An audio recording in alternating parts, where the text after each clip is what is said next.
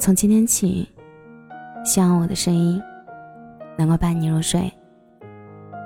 晚上好，我是小仙男。如何做一个懂事的人？这道题我很会。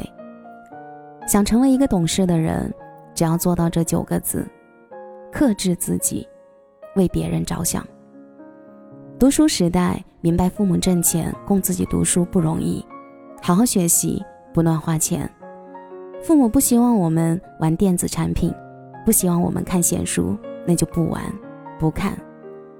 父母嘴中总有别人家的小孩，别人家的小孩放学回家会帮忙做家务，不需要父母操心，考试成绩好。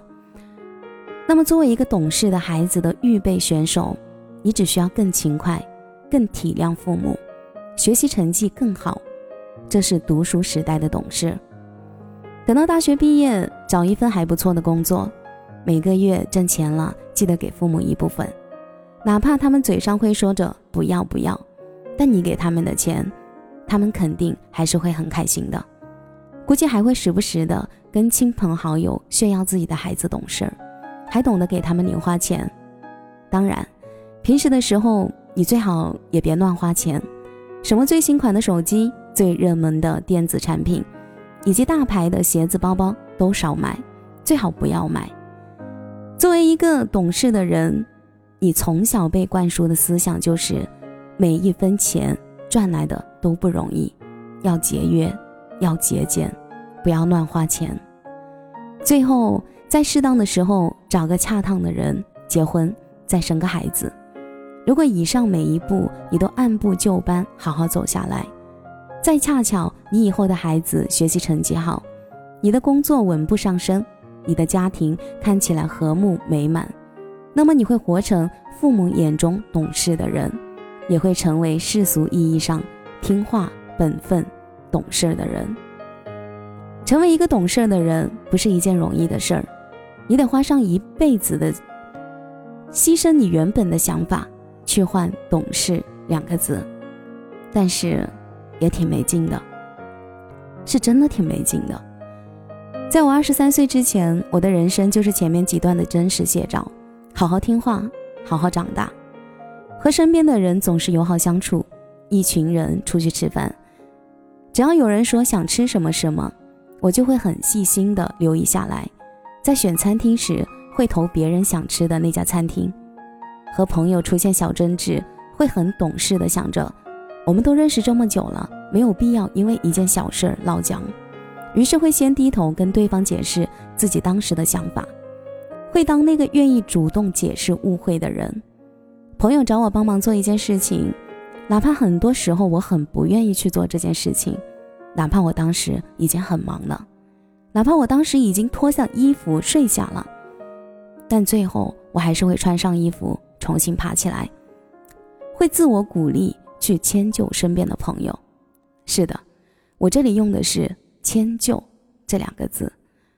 和朋友相处，和父母相处也是如此。在我还没有开始赚钱的时候，我妈就会在嘴里念叨说：“谁谁谁家的女儿给妈妈买了什么东西。”于是，在我赚钱后，我马上也给她买。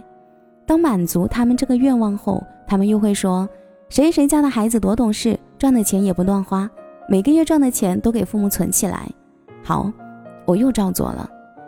前几年挣的还不少，但依旧很节俭，从不乱买什么东西，把赚的钱都给父母存起来。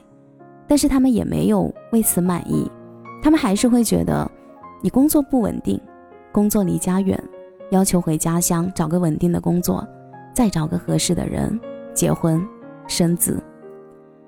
就后来发现。我永远也没有办法活成我爸妈满意的样子，在懂事的这条路上，我们永远没有办法靠懂事儿活成别人百分之百满意的样子。我们没有办法靠懂事赢得爱情，更没有办法靠懂事赢得亲情和友情。因为你很懂事的一次次迁就的朋友，并不会每次都换来别人的理解，时间久了，别人反倒会习以为常。在以后很多次吃饭时，他们会干脆忽略你的想法，直接去吃他们想吃的食物。反正你不是每次都没有意见，都随大流吗？你一次次很懂事的求和，看起来很懂事儿，很大度，但你自己心里也清楚，你也很委屈，你也希望自己是被哄的那一个。你一次次麻烦自己去帮朋友的忙，却不告诉朋友你多麻烦，因为你怕给别人心理负担。你随口一句只是帮一个小忙，久而久之，别人会真的觉得你只是随手帮对方做了这件事儿，这只是一个小忙。而在你的父母的眼中，你懂事的满足他们一个要求，他们也并不会就此满意。他们也不会因为你一件事儿懂事儿就觉得你懂事儿，人性都是贪婪的，他们还需要你满足他们第二个、第三个、第四个要求，直到完全侵蚀你的人生，直到你完全活成他们想要的样子，真挺憋屈的。在别人的眼中，你很懂事，但在你自己的眼中，你真的很委屈。这就是成为一个懂事的人的悲哀。没有人会因为你的懂事而感激你。我是什么时候开始不想当一个懂事的人的呢？当我意识到我可能这辈子都没有办法活成我父母想要的样子，当我意识到并不是我每一次懂事的付出，并并不都能得到相应的理解，当我在人际交往中一次次因为自己的懂事而委屈时，我就下定决心，这一辈子放弃当一个懂事的人。我不想花上自己一辈子，只为换得懂事这两个字。我也并不是非需要懂事儿这个品质，我也过了需要懂事儿这个标签的年纪了。接下来的人生，我只想当个世俗的人。我知恩图报，但我也求回报。我依旧温柔，依旧善良，但与此同时，我会更尊重自己的感受。我不愿意一味的妥协自己。去迁就别人，我更愿意跟我有一样口味的人去吃我们都想吃的食物。当然，偶尔也可以妥协一下，比如今天跟他吃他想吃的披萨，但下一次他也有跟我一起去吃我想吃的炸鸡。人与人之间的良性关系，并不是靠一方一味的妥协换来的，好的感情需要的是双方的相互妥协。我也已经跟我的父母说明白了。你们不要指望我会成为一个很听话的女儿，我有自己的人生，我会好好过自己的人生，我不会成为一个什么都听你们的懂事女儿，但我一定会对你们好的。包括在感情中，我也不打算做一个懂事的女生了。喜欢的男孩不止一次跟我说，他觉得我有时候活得太懂事了，他不希望我活得这么老成，不希望我每次都很懂事的跟他说，好吧，那你去忙吧。你去休息一下，去玩一下游戏，去放松一下吧。他不希望跟别人相处需要绷着的我，跟他相处时依旧需要时刻绷着。他希望我在他面前展现出自己会崩溃、会难过、会生气、会无理取闹、会不开心的样子。而那天，在他跟我说完这番话后，我当着他的面也大哭一场。被看出自己的伪装，好尴尬。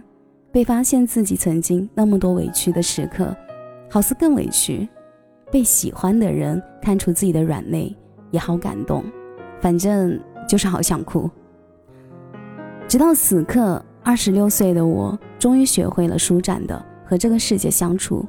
需要善良，需要温柔，需要识大体，但我们并不需要时刻懂事儿。更多时候，我们需要尊重自己的感受，做自己想做的事儿。说自己想说的话。你问我如何做一个懂事的人，我会告诉你，懂事并不是我们行走人间必备的技能。我们谁都没有必要非要活成一个太懂事的人。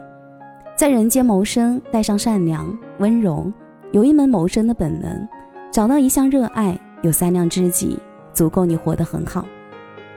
哪怕在某些时刻，懂事这个词看起来很有吸引力。但很多时候，往往太有吸引力的东西也太致命。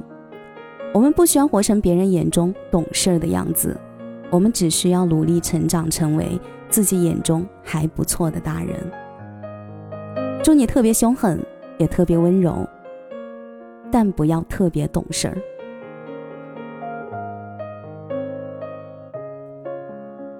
感谢您的收听，我是小贤呢。如果你刚刚喜欢我的声音，记得点点关注，给贤呢五星好评哦。每晚十一点，我都在这里等你。